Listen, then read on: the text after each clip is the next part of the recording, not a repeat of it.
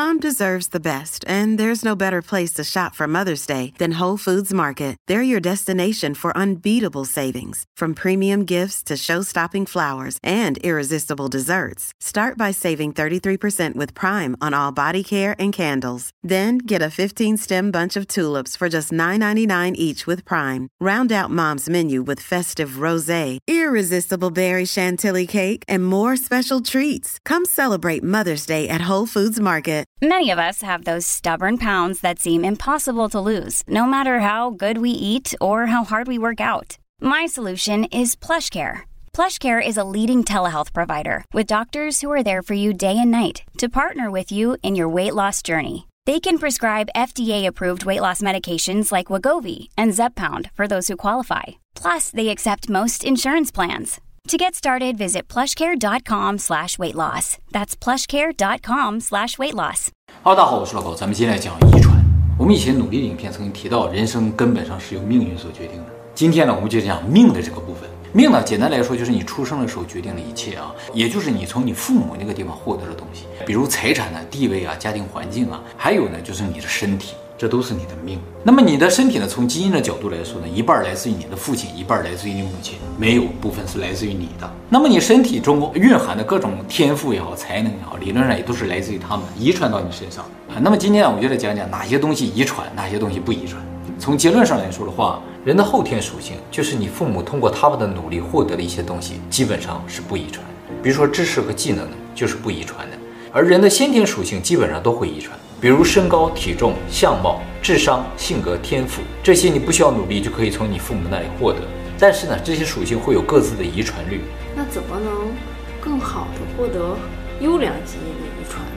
那取决他们有没有优良的基因。有啊，肯定有，哪会有一个人一点优点都没有啊？那就一定会遗传到。但是是你父母共同做的结果，就是他们各取一半。比如说同一个特点，你父亲的这个基因比较好，母亲的不好的话，你就一半的几率获得这个好的基因。但是如果你父母都好的话，你就一定会获得。哦。但是哈，我还是回到那句话，是有一个遗传率存在的。什么叫遗传率啊？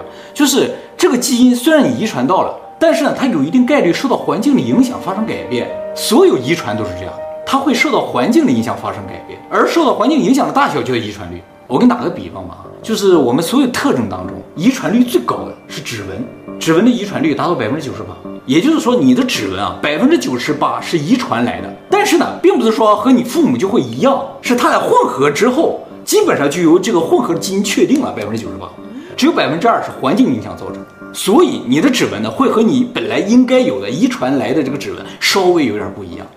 我现在的指纹和小时候不一样了。随着你的成长，这个指纹呢也会发生一定的变化，但是大部分的变化来自于妈妈还在怀孕时候，你在她肚子里的时候受到环境的影响造成。但也正因为这百分之二的环境因素的影响，造成了同卵双胞胎，即使 DNA 完全一样，他们的指纹也是不一样。那他们环境也一样呀？不一样，因为不可能环境一样，它不能在同一个位置上。它的位置稍微有点不一样，这个指纹就会发生一些变化。那么关于指纹，有个特别有名的案例啊，我想马来西亚的观众应该都知道啊，就是在二零零三年的时候，马来西亚警方在吉隆坡郊区的地方拦下一辆货车啊，在车上发现了一百六十六公斤的大麻和一点七公斤的鸦片，这个在马来西亚是会被判死刑的重罪。开车的人呢叫拉吉，随后呢警方就带着这个拉吉到他的住处去了，进行进一步搜索，看他家里有没有更多的这种毒品啊。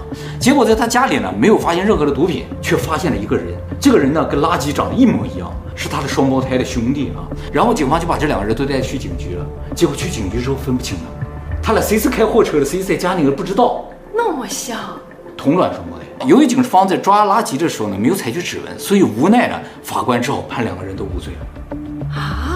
因为按照法律的原则啊，是只能够制裁有罪的人，但是你不知道他俩谁有罪，就不能够随意制裁。他们两个也没有任何一方认罪。没有。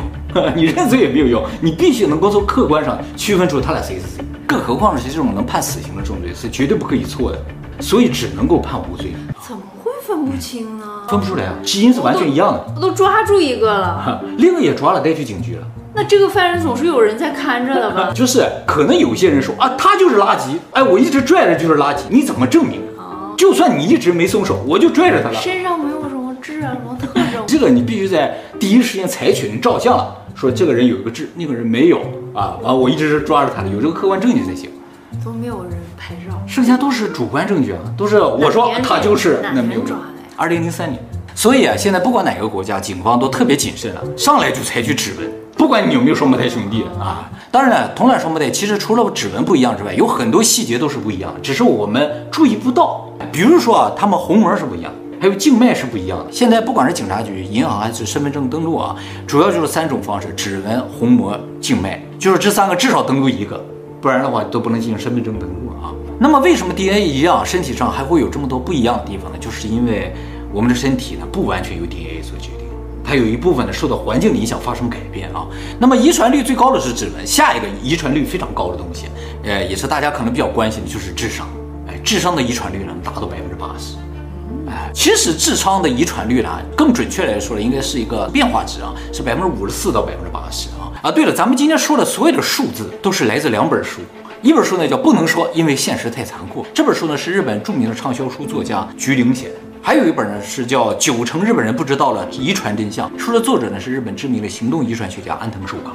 这两个作者还曾经合著过一本书，叫做《运气是遗传》。哎，他俩在遗前遗传，对对，遗运气是遗传的。想想听，想听是吧？那第一本书那个畅销书作家写的，他写的有根据吗？其实他也是根据很多这个世界权威的数据来写的这本书的。菊玲写这篇文章啊，其实就像我们之前讲的那个优越了暴政一样，他是讲这个社会应该更加扶持基因不好的人，是这样的。而安藤寿康主要是在讲，就是说其实人的这一辈子都是由基因决定的，努力没什么作用，就是从完全的基因学的角度去分析。运气怎么遗传呀？这个我们以后再讲。还有这个遗传率是怎么得出来的？其实就是通过双子实验获得的数据。什么叫双子实验？就是同卵双胞胎和异卵双胞胎。上次那个实验也都是双胞胎，都是双胞胎。理论上，这种实验其实都是要用克隆人来做的，用双胞胎也是很残忍的。你凭什么去研究人家？但是克隆人是不允许的，于是只能用自然克隆人，就是双胞胎。还要怎么研究呀？就是为了研究，就问一问吗？不，有时候要做实验的。啊，很久以前有做过实验，但是现在都是不可以的。以后呢，我们专门做影片给大家讲一些比较残酷的实验了。但是这个不能放在正片里讲，我们放。好，这个我们回来啊，就说智商的遗传率是百分之五十四到百分之八十。我说它是个变化值啊，是因为智商的遗传率啊是随着年龄的增加不断增加的，就会越来越像。对，其实除了智商之外，所有内在因素，就是非呃长相啊、身体结构这种因素之外啊，性格啊、智力啊，都是随着年龄的增加越来越贴近于遗传因素的影响。就是说你呢会越来越像你的父母，你的父母也会越来越像他们的父母啊。年龄越大越是这样的，而小的时候是最不像的。这个事情呢是完全反直觉的，因为我们活得越长，按理来说受到环境的影响越大，应该越贴近环境才对。但是不是这样的，是随着年龄的增长，我们越来越接近我们的自己的基因，跟环境因素的影响越来越小。那你会变成你爸妈吗？对，我爸妈妈的一个结合体，就是越来越像我本来应该有的样子。所以结婚的时候看对方的父母是有道理，很重要的，就说这个家伙以后就是那个样子。如果遗传到的话。没有遗传，其实理论上都会遗传到，但是呢，就是说这个基因会不会被打开的问题，它打开就会显示出来，它有时候会因为一些环境因素的变化而突然打开，哎，你就会突然表现出这个特点啊。那么我们一生 IQ 的变化其实是这样的，就是在青春期之前，也就是说大概在十几岁之前，我们的 IQ 受遗传的影响只有百分之五十左右，环境的影响非常大。到了青春期左右呢，基因特性呢会迅速展现出来啊，而且随着年龄的增长呢，基因特性会越来越明显。这就是为什么很多小孩子在小的时候就十多岁之前啊，学习不好，傻傻的样子，但一到青春期，突然就像开悟了一样，啊，像换了一个人一样，学习成绩突飞猛进啊。也有一些孩子在十几岁之前学习特别好，但是到了青春期渐渐就不行了，也有这种情况，都是因为在青春期啊，基因因素突然就占据主动了，他就完全取决于你的父母了，就不再是看这个孩子努不努力了。我突然想起来前几天网上看到的那个人说他自己生孩子和领养来的孩子完全不一样，不一样是吧？可能在小的时候啊，领养的孩子也会和你孩子差不多，你只要给他们相同的环境的话，但是一旦到了青春期之后，马上就不一样了，这个孩子就会变成他父母那个样子。也就是说，小孩子在十几岁之前呢，他的学习成绩呢主要受环境影响，所以小的时候家庭环境好，父母对于教育更热心，通常孩子学习成绩会更好一些。而到了青春期之后呢，就不一样了啊，基因的枷锁被打开。拼的就不再是家庭环境，而是基因了。基因好的孩子呢，比如说父母都聪明的孩子，他就会突然学习成绩突飞猛进，或者是突然体育成绩，打篮球、踢足球特别厉害。大家注意啊，不是所有孩子到青春期之后呢，都会突然变得学习很厉害，这取决于他的基因。也就是说，学习好吗？不是，我爸妈他可能是没有学习的机会，聪明归聪明，机会归机会，你是运的部分啊。而且到了青春期之后，突然间开悟的孩子，就是学习好的孩子，他一般成绩就不再会下降，因为基因不怎么发生变化了。只要家庭环境没有发生突变的话，都没有什么问题。所以他们说青春期处对象，嗯，影响学习，其实不是因为恋爱导致的。对，除非你这个恋爱就造成你都上不了学了，没有机会再去接触知识了，你有可能会受到影响。但是你该是个聪明的人，他就永远是个聪明人。而且呢，随着年龄的增长，你会越来越聪明，越来越还是这样的，越来越贴近你的基因啊。而努力的作用就会越来越小。为什么人到中年之后努力没有用了？就是因为努力已经不再改变你的原有任何素质，完全由基因所决定。而孩子如果突然在青春期学习退步呢，也不是因为他不够努力啊，是因为他可能基因在别的领域。这个时候家长就要注意了，是不是应该寻找一下他在其他地方，比如说足球、篮球了，是不是更有天赋之类的？所以很多家长不理解啊，说我们孩子小时候学习那么好，怎么上初中就不行了？是不是老师不行，这个学校不行？其实不是，是他自己不行。不过你这个孩子曾经学习好过，就说明啊，他其实是有努力的基因的。也就是说，他在别的地方努力的可能性是有的。就有些人，他即使在学习上不努力，他有可能在打游戏上特别的专业，嗯嗯，是吧？这也是努力。就是说，努力不并不是说在所有方面都会努力，他会有一个特别擅长的方面，他这个领域就特别容易努力，特别容易出成绩。还有一个事情呢，就是由于智商呢是在青春期解锁的，所以原则上青春期之后教育呢对人成绩的影响并不是很大。也就是说，初中可能还有点机会，但是到高中以后拼命的补课，找好老师其实是没有用的，除非呢老师知道考题，呃，学习好了是完全不需要补课的。我们早一点讲这个，是吧？是我高中拼命的补课是吧？我五个家教。补课应该在青春期之前，在初中时候还有一点机会。哎，就是初中的时候啊，在那时候还有一点机会啊，在那之前可能更好一些。但是之后就完全没有机会了。就觉得那几个家教轮着补都没有我那两个佛牌管用，是不是？还是运更重要一点。也就是说，从头到尾啊，一个孩子学习好坏，其实都是跟家长有关系的啊。小的时候呢，看家长的教育态度，对于这个孩子教育热不热心；而到了初中之后呢，就看这个家长基因了。而且呢，如果你孩子学习好的话，你也不用特别的感谢补考老师，感谢你们自己就可以了。反过来说，你孩子如果学习不好的话，也不用太失望，也不用责怪他，怪你们自己就好了。但是现实世界往往不是这样的，就是如果孩子学习不好，这个老师怨家长，家长就怨这个孩子，你都不努力啊。其实都跟这个孩子没关系。其实现在的家长比我们那时候好多了，就看得很开。哦，没有对他期望值特别高，但是想达到一个平均水平。但是平均水平在年年增加呀，往上提啊，所以也得往上赶啊。但是敢不敢，最终还是看家长自己啊。不能家长先放弃自己孩子，最起码去一个好的学校，能接触一些好的。对，智商其实和这个同环境影响因素是很大的。就是说智商这个东西啊，那虽然很大部分是由遗传决定的，但是环境的部分也分。同环境和异环境这是两种说法。同环境是说你和好同学在一起，你的这个智商水平会不会提高？啊，异环境是说你和别人的环境完全不一样，是不是更有利于你自身的这个能力的发挥？智商呢，其实异环境影响不大，同环境影响很大。也就是说，把这个孩子放在好同学的身边的话，他智商是会提高的。虽然提高不会特别的多，但是是有提高，比把他放在一个单独的环境里更好。那么也正因为 IQ 的百分之八十都是遗传决定的，所以就造成啊，越是公平的教育环境啊，其实呢就会带来越不公平的差距。嗯，真正的公平是不存在的。我们要在这个世界上想要更好的生存的话，就需要理解这一点啊。如果大家出厂设置都一样，就公平了。对，但是我们不是机器人，没有办法出厂设定一样，是吧？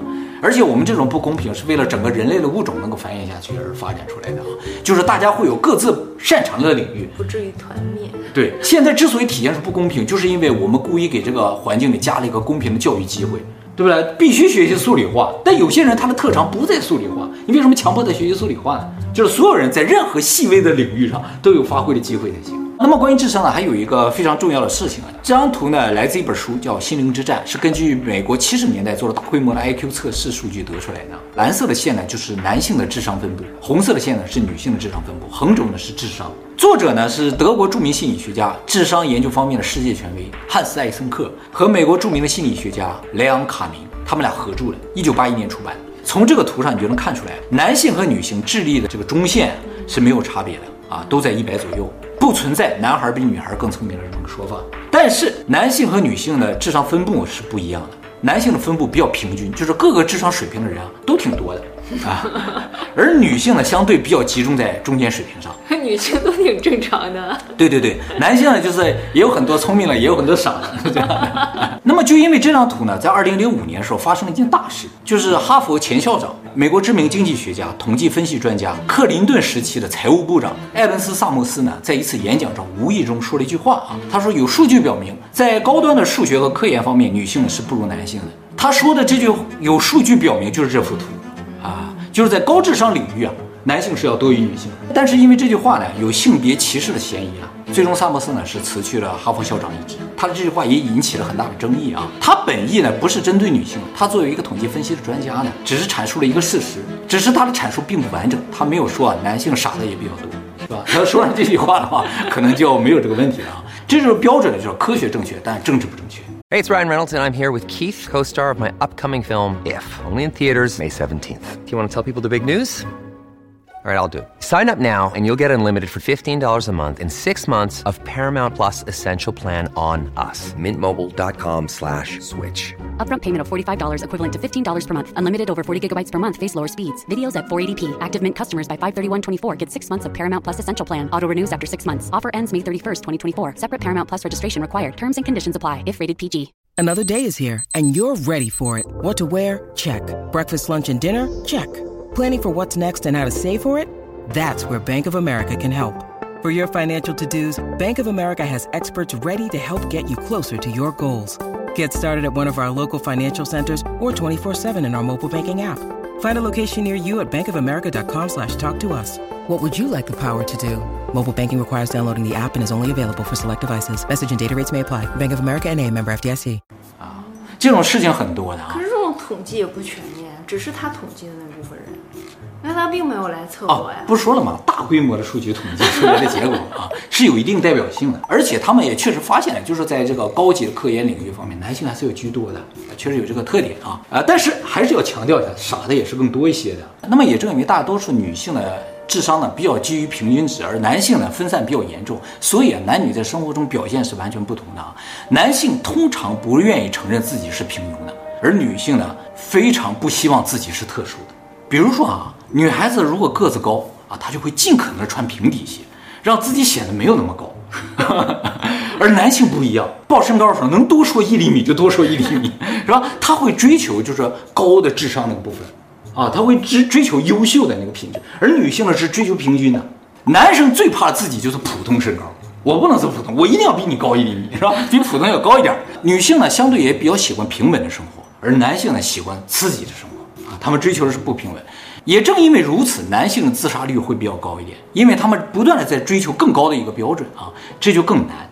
而女性呢，追求平均比较容易实现，所以女性不太容易自杀，啊，男性相对来说比较不容易接受现实的自己。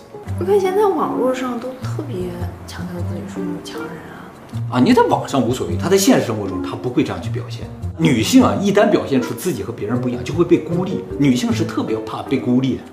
啊，男性特别怕和一帮平庸人混在一起，你知道吗？他要显示出自己不一样，被讨厌的 人。对对对，男性一定要表现出自己不一样啊！我住的房子要更大，我开的车就要更好啊！是吧？啊，对对对，骨子里是这样的，因为他要显示出他和其他男性不一样，才能吸引来更多的异性嘛。而女性要的是安稳，希望这个男性不要去争斗，是吧？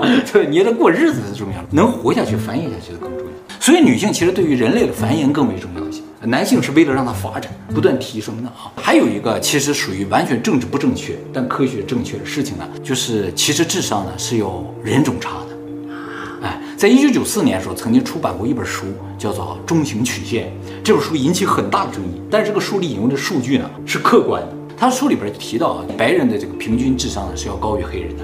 这个数据其实不是白人提出来的，是黑人提出来的。以前黑人的活动家在一九七零年代的时候，那个时候就拿出这张图说，我们黑人没有受到公平的教育机会。你看我们平均智商比你们低，是因为我们的环境特别的不好，你们要改善我们的环境。后来一九九四又拿出这张图的时候，人家不干啊，你这是侮辱我们黑人。但其实不是，就是说经过那么多年再测试，还是这样一个结果。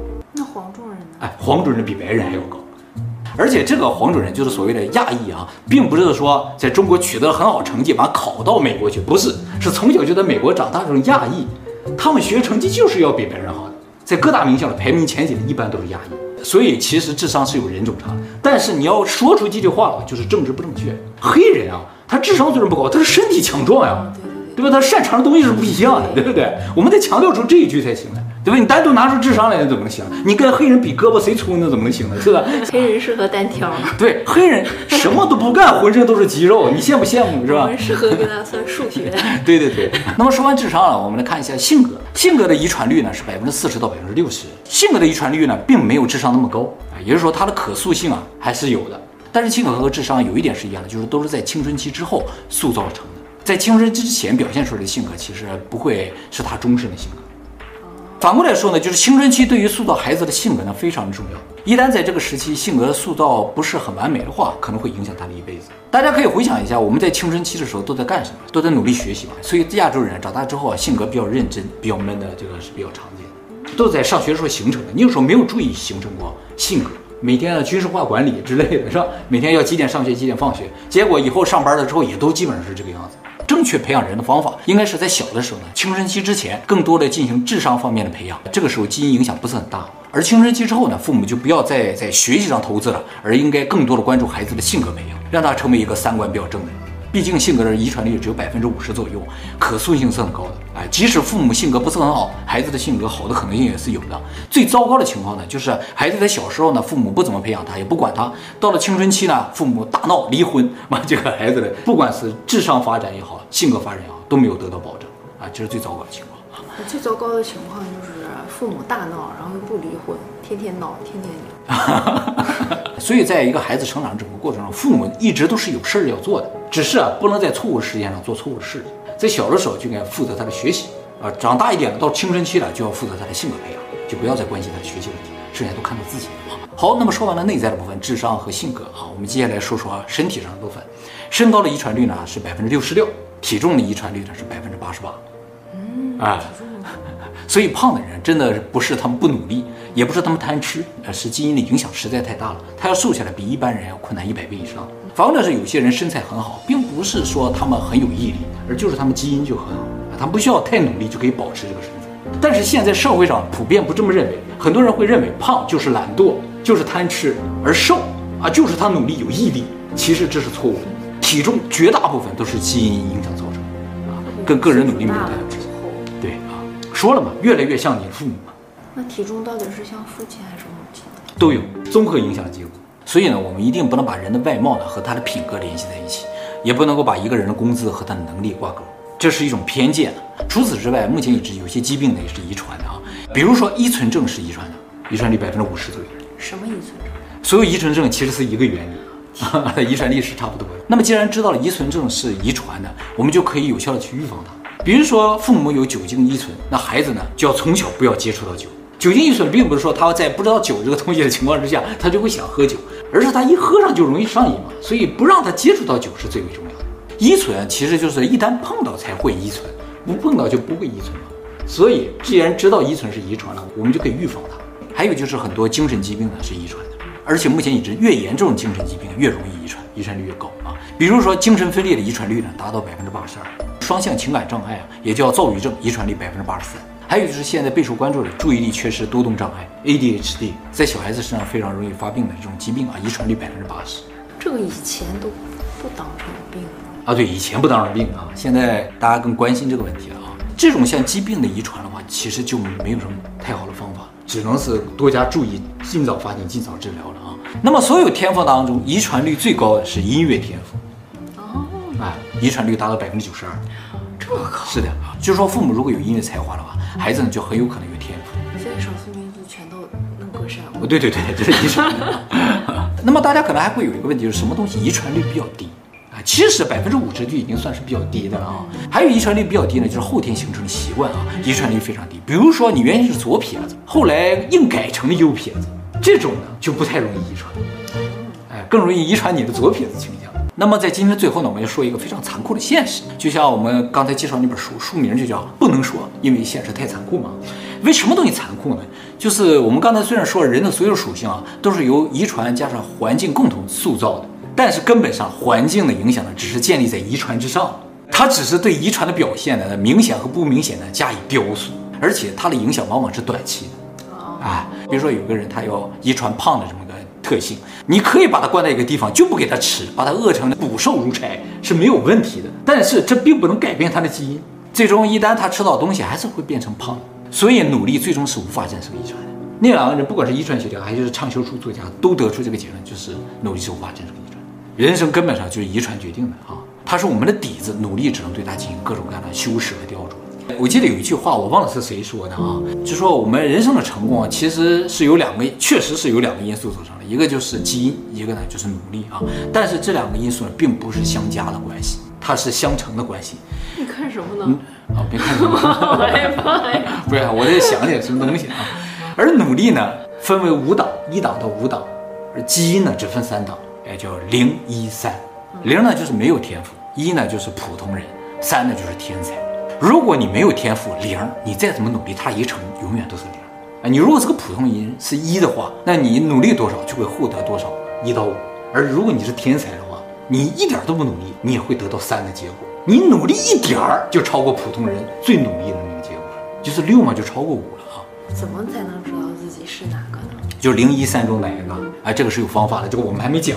就以后早点知道自己是零，早点解脱。要早点放弃就完了，是吧？也不要走一，其实走一也只能拼努力，是吧？拼时间，人的时间是公平的，是吧？你浪费掉这个时间，你就没有了。我们要让所有人都有机会的话，就是根据每个人因材施教，根据他的特性。对他进行教育，不能给大家一个公平的教育机会。公平的教育机会其实最不公平。